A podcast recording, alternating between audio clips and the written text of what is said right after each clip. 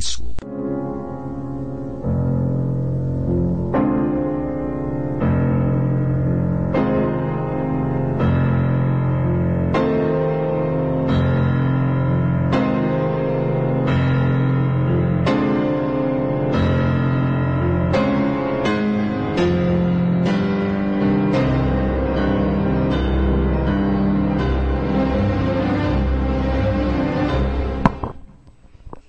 Buenas noches amigos de La Rosa de los Vientos. Hoy es 31 de octubre. Como ustedes saben, hoy tenemos dos fechas importantes. Uno es el Día de la Canción Criolla y el otro es el Día de las Brujas. Muchas chicas están saliendo con sus escobas por ahí, otras disfrazadas, una noche de locura pasión de sangre. Otros van a ir a ¿no? los locales a beberse un, un chilcano de pisco, escuchar canción criolla. Hay otros, como nos dicen por acá, la procesión. Es decir, Huancayo hoy va, va a estar muy activo. Nosotros, por su parte, vamos a hablar sobre un tema que ya estaba anunciado en la publicidad, que es la literatura fantástica. Y este, como invitados vamos a tener al Dr. Jekyll, Frankenstein, Drácula y, otros más. También nos acompañarán algunas canciones. El Hombre Lobo vendrá desde París, The Pecho Boys con Drácula y este thriller también de Michael Jackson. Eh, vamos a hablar algo sobre literatura fantástica. Es un tema importante esto. Saludos para Librería Ibero, nos está escuchando André, Pavel y Jorge, los fieles oyentes de La Rosa en los Vientos. Probablemente ahí estén también yendo a pedir caramelos, ¿no? A Librería Ibero. Lo que vamos a hablar es sobre literatura fantástica. Vamos a poner algunos límites acá. Uno, literatura de fantasy y literatura fantástica. Literatura de fantasy se reconoce en lo que es toda la saga, por ejemplo, de Tolkien. Todo lo que es Tolkien, por ejemplo, con toda su saga del El Señor de los Anillos y otro también, por ejemplo, es este J.K. Rowling con Harry Potter, eh, Juego de Tronos, toda esta literatura es lo que se conoce como fantasy. ¿Cuál es la característica de esta literatura? Que tiene el bien y el mal bien definidos. Hay un mal, luego hay un bien, personajes, unos héroes, que al final destruyen a los malos y tenemos como un final un happy end. Siempre es así.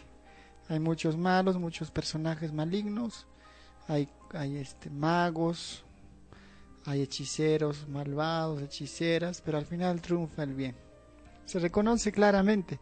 Eso es lo que se conoce como fantasy, que tiene mucha acogida actualmente en los lectores. Hay muchos libros, sobre todo Juego de Tronos, que la rompe y hay muchos fans de esta literatura. Que es interesante, pero no es literatura fantástica. Literatura fantástica se caracteriza porque el bien y el mal no están bien diferenciados, son ambiguos. No sale en la literatura eh, un personaje definido que represente al mal y el otro que represente al bien. Incluso se pueden fusionarse. Incluso genera un ambiente extraño, de extrañeza. La literatura fantástica se caracteriza porque la realidad está ahí y de pronto aparece un suceso inesperado encontrar, por ejemplo, una mano en un lugar inesperado. Entonces ahí ya, ya sale el, momento fantástico. ¿Qué hace una mano en tal lugar? O puede ser, ¿no? Este, y se caracteriza especialmente la literatura fantástica porque solamente aparece una aparición, no es que aparecen múltiples apariciones. Por ejemplo, este, puede estar uno yendo por la noche en una ciudad este, del siglo XVII, XVIII, y aparece un, hombre peludo, un hombre lobo, y eso rompe con la realidad. Luego desaparece este personaje y genera un ambiente de extrañeza. No se identifica exactamente qué es el bien, qué es el mal. Una de las grandes novelas del género fantástico, que puede ser terror también, es Dr. Jekyll and Mr. Hyde, del gran Robert Louis Stevenson. Stevenson, amado por Marcel Schoff, amado por Jorge Luis Borges. Hace mucho tiempo a Borges le cuento una anécdota interesante. Le dicen, Borges, que gracias por haberme presentado a Stevenson. Y Borges dice, no, qué bueno, he hecho algo bueno, presentar a las personas a Stevenson.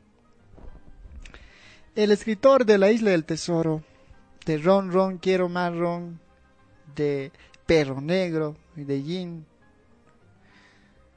esta gran novela extraordinaria. Stevenson se caracterizaba por escribir, por sugerir lo que está en entre líneas. Era un gran maestro. Probablemente Carver y otros más, bueno, citando a Chekhov y otros. Escribía mejor entre líneas. ¿Qué es entre líneas? Lo que no dice el texto, lo que sugiere. Y Stevenson era un maestro en esto. Del mismo escritor de La Isla del Tesoro, tenemos la gran novela corta Dr. Jekyll and Mr. Hyde. Es por primera vez que en Occidente, antes incluso de la psicología, que, en esos momentos estaban haciendo, por primera vez un escritor describe el desdoblamiento, es decir, la doble personalidad, en el que el personaje, en este caso el doctor Jekyll, un personaje, un ciudadano elocuente, ejemplar, que ayuda a las personas, por un experimento, ¿no? Que estaba él probando con las ratitas, por un experimento, este, ocasiona que él, con, no, gracias, gracias, ¿no? Por un accidente, que él tenga unos efectos y que de noche se convierta en el señor Hyde. Un hombre más terrible, un asesino, una bestia, un psicópata por no decir. Y de día era el doctor Jekyll, el honorable ciudadano, filántropo y que ayudaba. Es extraordinario esta novela porque nos hace dicen los estudiosos que es por primera vez que se podría presentar caso de doble personalidad, un caso ¿no? de, de esquizo, de esfrenia, en este caso dividir la mente en dos. Eh, no necesariamente es un caso de esquizofrenia, pero sí una especie en el cual el personaje se desdobla, el bien y el mal luchan en su interior, producto de una reacción de laboratorio. Y magistralmente en este caso lo relata Stevenson, que hay que leer esta novela. Es corta, es corta, pero bellísima, una de las grandes novelas que no debiera faltar en la biblioteca. Stevenson, con su gran maestría, ahonda en el corazón, como lo dijo Schopp, Marcel Schopp, en el corazón habitan el egoísmo y la caridad. El corazón es doble. y también hay algo perverso. Los habitantes del corazón están ahí, la mente, en cada una de las mentes están los personajes que en algún momento van a salir, van a cobrar vida. En algún momento salieron estos dos personajes, probablemente en unas noches afiebradas, en el cual Stevenson sufría de su enfermedad, en este caso la tuberculosis. Salieron, todos tenemos monstruos, personajes, asesinos que están en nuestra mente, como, como, como ficciones. Ahí están. Los artistas han sabido plasmar y sacar, en este caso Stevenson sacó al Dr. Jekyll a Mr. Hyde. No solamente están estos dos personajes, ¿no? Pero antes de eso hay que entender de por qué existe como una angustia, un temor sobre estos aparecidos, sobre estos seres extraños, monstruosos. ¿Cómo se origina esto? ¿Por qué? En el siglo XVII, Occidente, Europa, siglo XVI, seguía creyendo en los aparecidos, es decir, en los fantasmas que nosotros llamamos, y que ellos lo reconocían como tal. Eh, ¿no? Como decían, ¿no? Mira, ha aparecido, ha aparecido los seres mágicos. Y no se hacían mucho conflicto. Aparecían los seres. Después, después pasa algo interesante. Con la ilustración, con este gran movimiento de ilustración francés, y en que la ciencia empieza a salir con gran fuerza. Entonces en Occidente entra la razón, que todo tendría que ser explicado por la ciencia. Antes se, entendía a estos seres aparecidos como algo que estaban ahí, sin temor se los tomaba. Pero cuando aparece la ciencia y el racionalismo, la ilustración, ¿cómo se podían explicar esos fenómenos? no se podían explicar sencillamente. Y muchas personas le llamaban como creencias, como cosas, ¿no? Como cosas de personas que se dejan sugestionar por alguna por alguna historia, ¿no? Pero aún así da miedo y estamos en esta época. Nosotros creemos en la razón y en la ciencia, pero no podemos explicar estos fenómenos de aparecidos y, de ahí entra el miedo, porque la ciencia no puede explicarlo todo.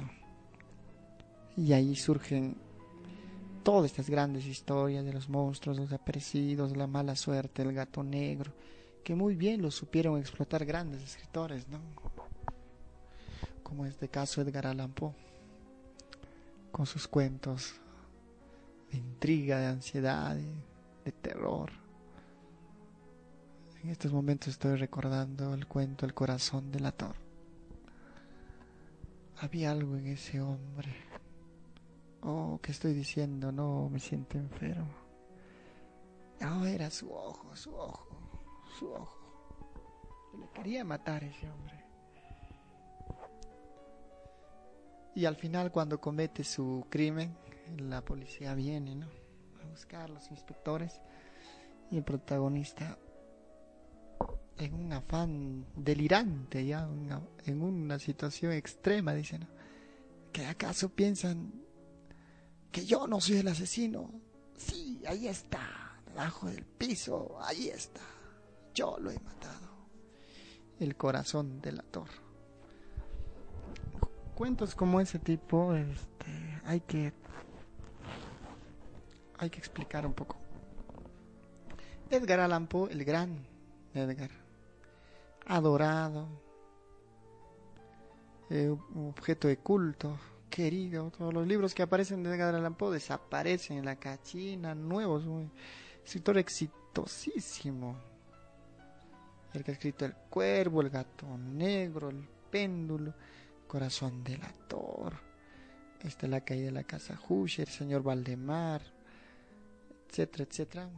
Un gran cuentista leía en su adolescencia a Hoffman.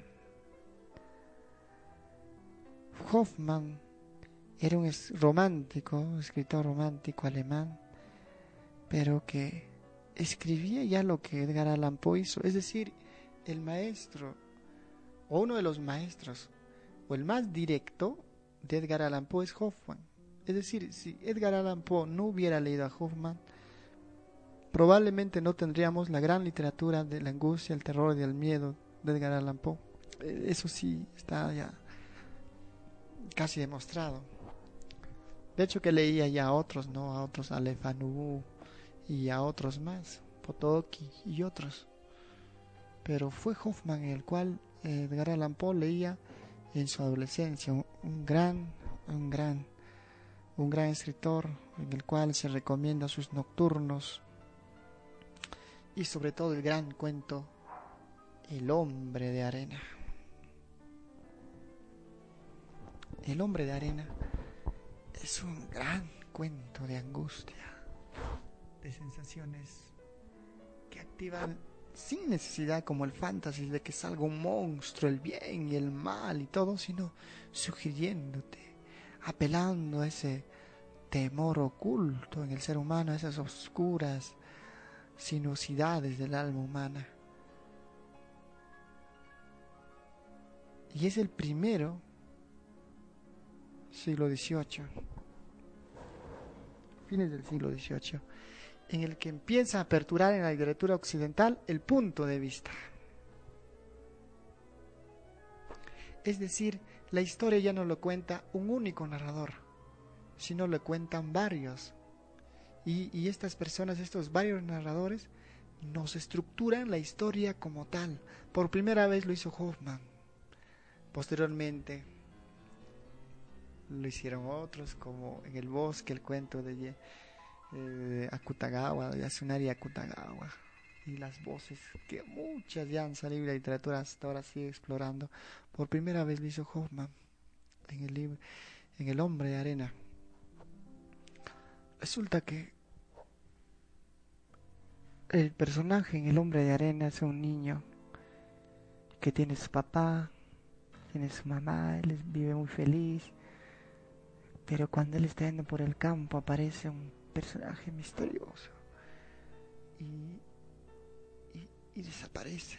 Y un día viene a la casa y pensaba que él es el hombre de arena. Era un vendedor, pero no es un vendedor.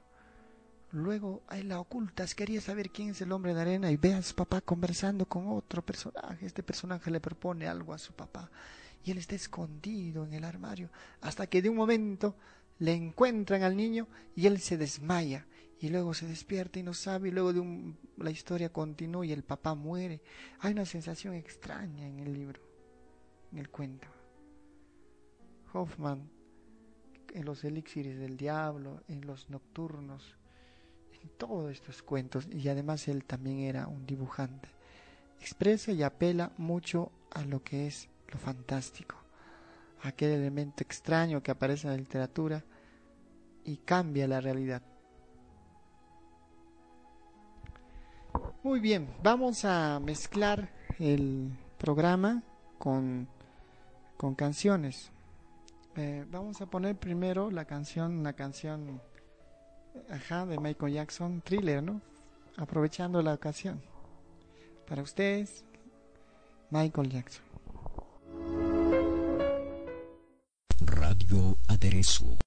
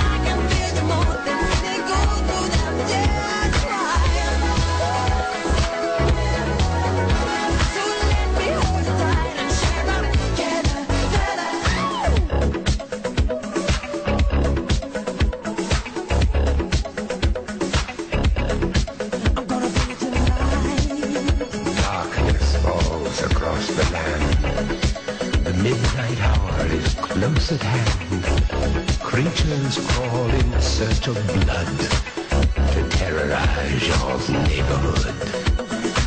And whosoever shall be found without the soul for getting down must stand and face the hounds of hell and rot inside a corpse's shell. I'm gonna bring it to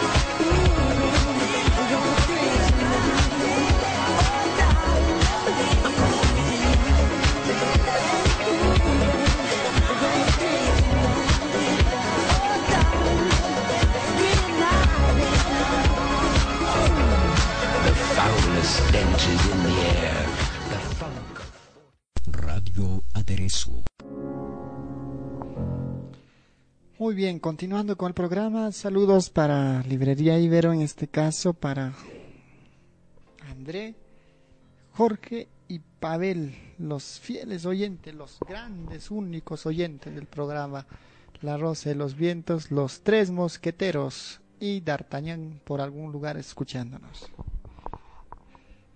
El programa para la inmensa minoría. También nos está escuchando por allá, dicen Ángel Villa. Ángel Villa está escuchando también. Hay unos grandes personajes amigos que están escuchando. Probablemente de nos esté escuchando Nida Pérez. Allá ha encendido la. Ha encendido su celular y nos está escuchando en, en línea. También es importante mencionar acá dentro de la literatura fantástica o, otros la han llamado gótica, ¿no? Golo gótico. A, en este caso, a la creadora de, de Frankenstein, Mary Shelley. Mary Shelley, eh, en, una, en un reto que hicieron, ¿no? Con Lord Byron, con el poeta Shelley, y otro y otro personaje más hicieron un reto de escribir una historia que sea la historia más terrorífica. Mary Shelley era una veinteañera nomás y ella quería sorprender a su a sus otros amigos escribiendo una historia de terror que jamás nunca se hubiera escrito hasta ese momento. Entonces ella empieza a escribir pero ¿dónde le viene la inspiración cuando ella está soñando? Y de un momento sube, es el sueño, ¿no?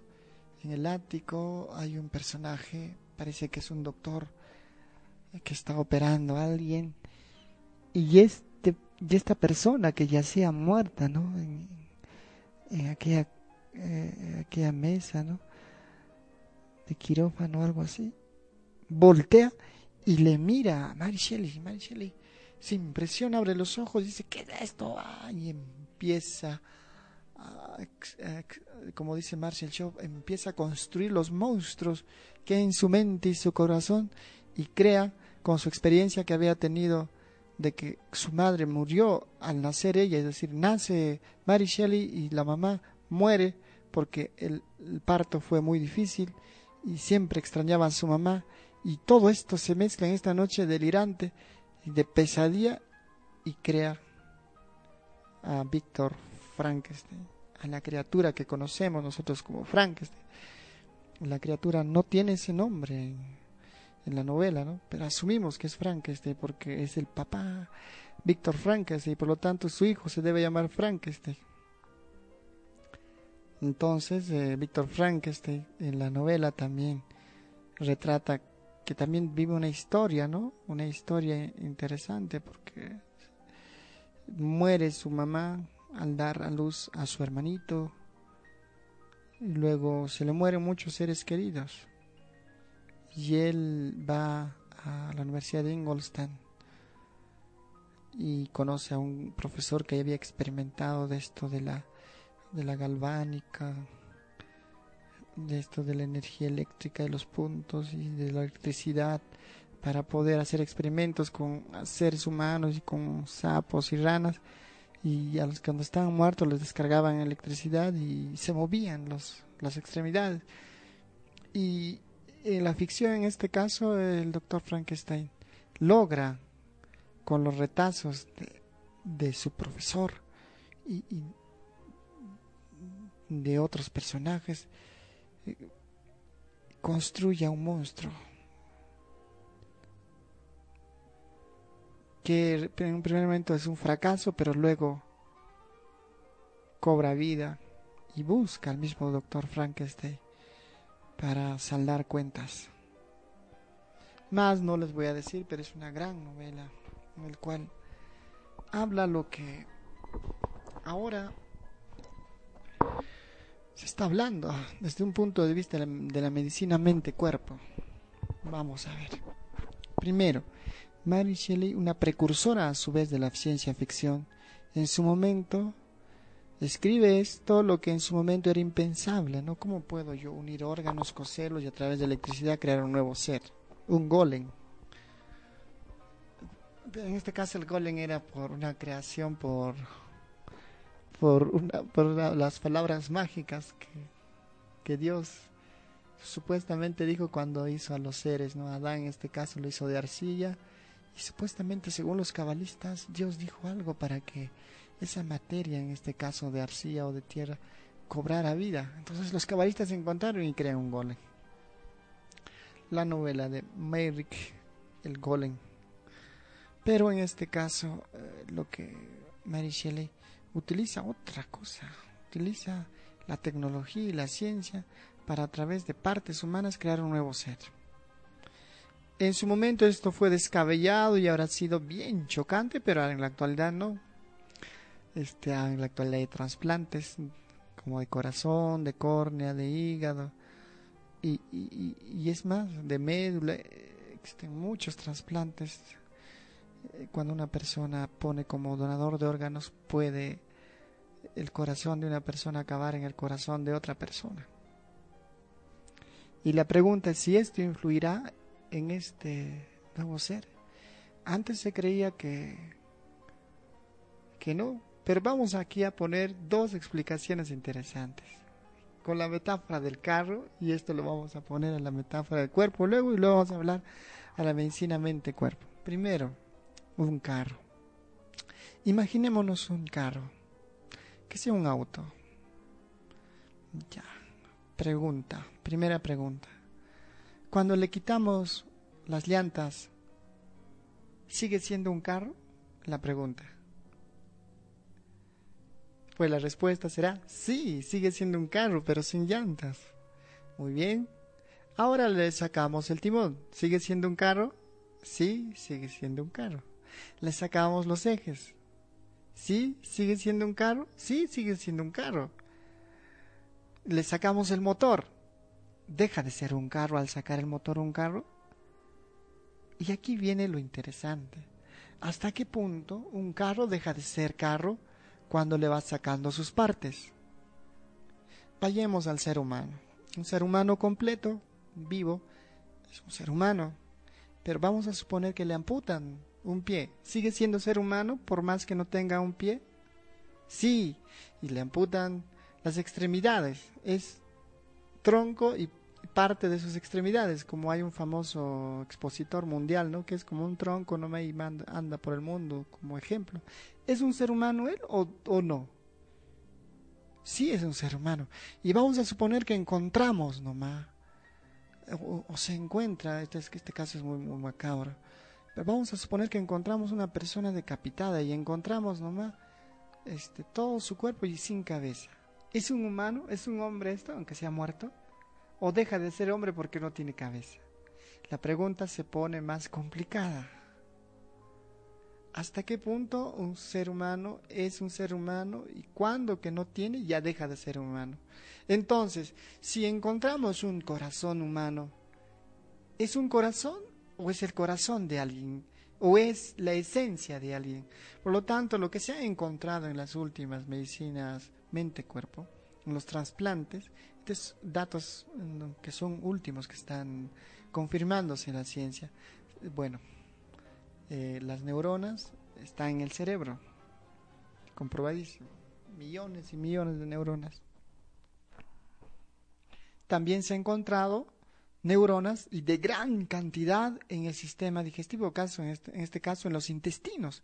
Es nuestro segundo cerebro, es decir, el segundo cerebro son los intestinos, delgado y grueso, hay bastantes neuronas, equivalente a algunos primates. Es decir, el, el, la barriga te piensa.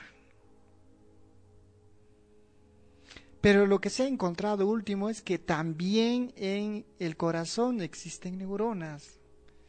Y esto es lo más interesante, porque han encontrado trasplantes, ¿no?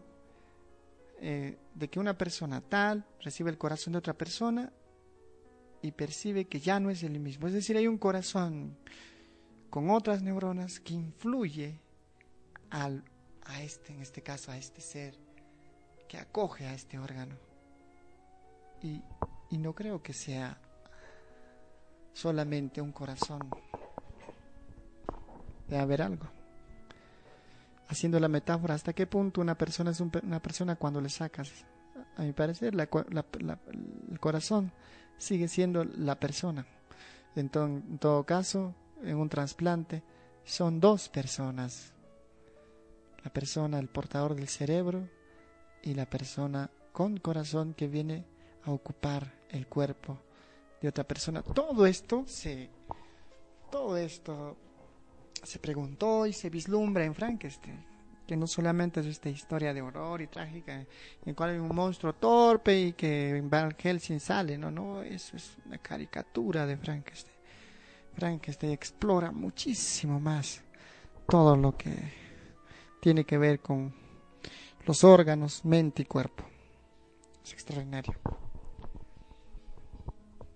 Asimismo también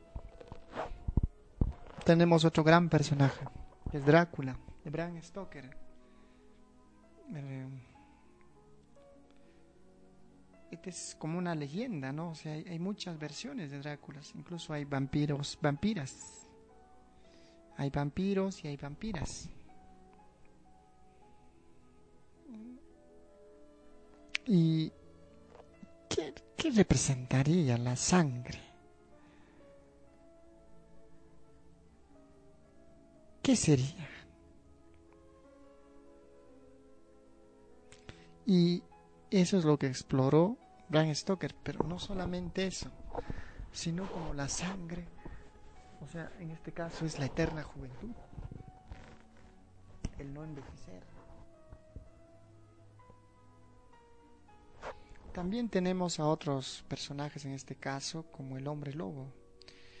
Eh, pero en este caso, si te das cuenta, los modelos son europeos. Están saliendo estos modelos europeos que si queramos o no influyen, porque mira, date cuenta, estamos en Halloween, una, una fiesta ¿no? en honor a las brujas.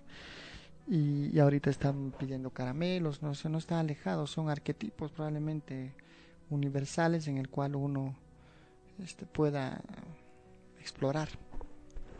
Y para amenizar esto vamos a poner una canción. No sé si Ángeles dará El Hombre Lobo. El Hombre Lobo de, de la banda Unión. Para ustedes.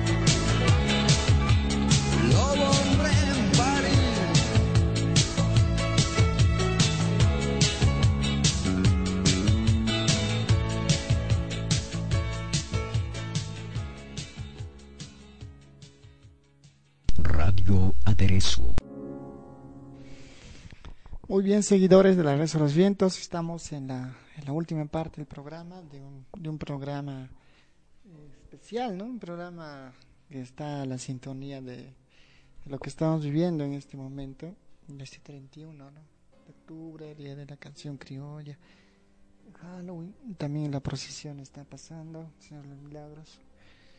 Es decir, Huancayo está activa en esta noche.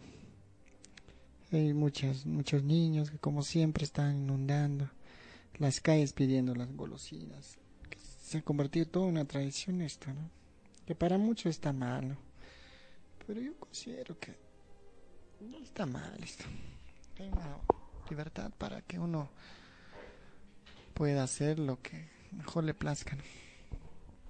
Nosotros aprovechando para hablar sobre literatura fantástica y tocando algunos grandes personajes de no estos llamémosle así monstruos. Un monstruo es un, una algo digno de verse no como en este caso Frankenstein y en este caso también Drácula y otros seres no que han poblado la literatura. El jinete sin cabeza de Irving de Washington Irving y también a otros personajes. Eh, Europa ha tenido grandes escultores del género gótico, llamémoslo así, o romántico, que se mezcló con lo fantástico.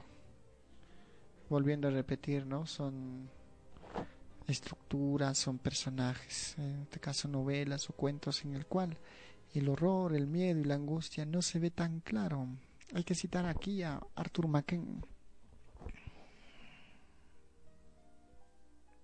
Arthur Macken, el dios Pan. Ustedes son amantes de Lovecraft, Arthur Macken, en inglés, ya lo había hecho antes.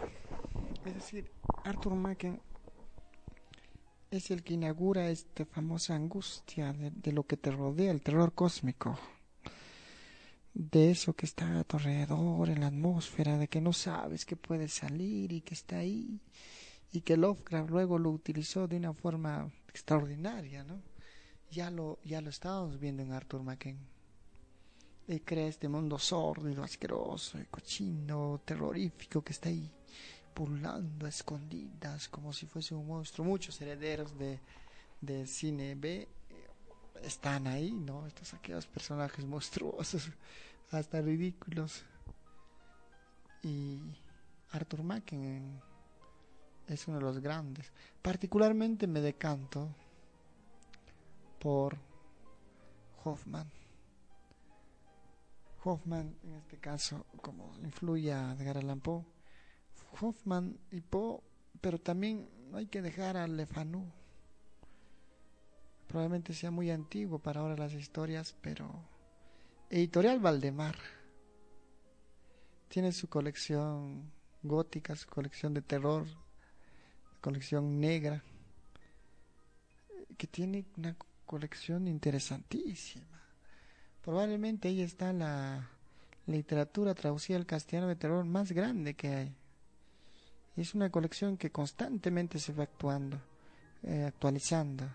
Y no solamente están escritores desde el siglo XVIII, XIX, también el siglo XX ha producido cosas extraordinarias en literatura del terror, del horror. Bueno, en este caso uno último, gracias a la adaptación de It, la nueva adaptación de It, de la novela de Stephen King, este, encontramos esta payaso, ¿no? King explora en las profundidades del temor humano. Es interesante, King, odiado, admirado, pero siempre esta novela ahí, cada vez que aparece en la librería Ibero cuando voy, siempre al tiempo desaparece. Me parece que hay un culto en querer en explorar en lo sórdido, en lo oscuro.